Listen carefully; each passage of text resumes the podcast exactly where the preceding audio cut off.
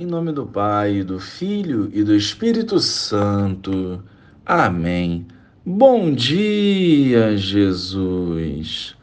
A Ti elevamos os nossos corações, para que, restaurados por Ti, sejamos reflexos do vosso amor e misericórdia. Santifica-nos à luz da Tua palavra. Amém. Naquele tempo, quando Jesus chegou à outra margem do lago, na região dos Gadarenos, vieram ao seu encontro dois homens possuídos pelo demônio, saindo dos túmulos. Eram tão violentos que ninguém podia passar por aquele caminho.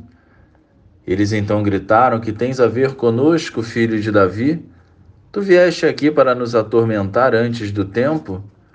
Ora, a certa distância deles estavam pastando uma grande manada de porcos. Os demônios suplicavam-lhe: Se nos expulsas, manda-nos para a manada de porcos. Jesus disse: Ide. Os demônios saíram e foram para os porcos. E logo toda a manada atirou-se monte abaixo para dentro do mar, afogando-se nas águas. Os homens que guardavam os porcos fugiram e, indo até a cidade, contaram tudo, inclusive o caso dos possuídos pelo demônio.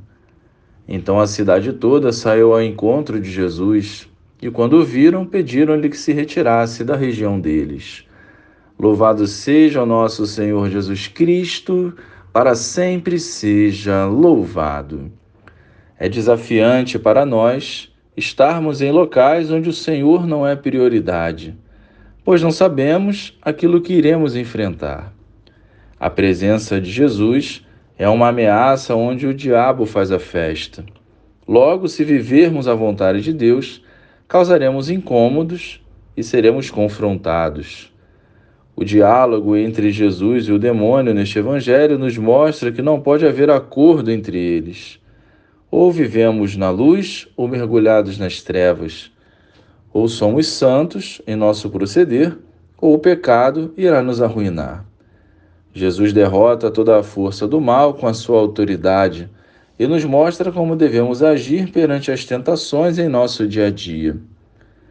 Mesmo diante do poder de Deus, os gadarenos expulsaram Jesus, pois os demônios entraram nos porcos e os mataram.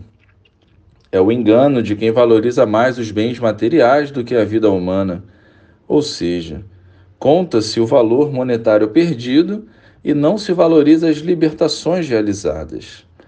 Sigamos firmes e sem medo, correspondendo ao chamado do Senhor, iluminando as trevas deste mundo com o nosso testemunho.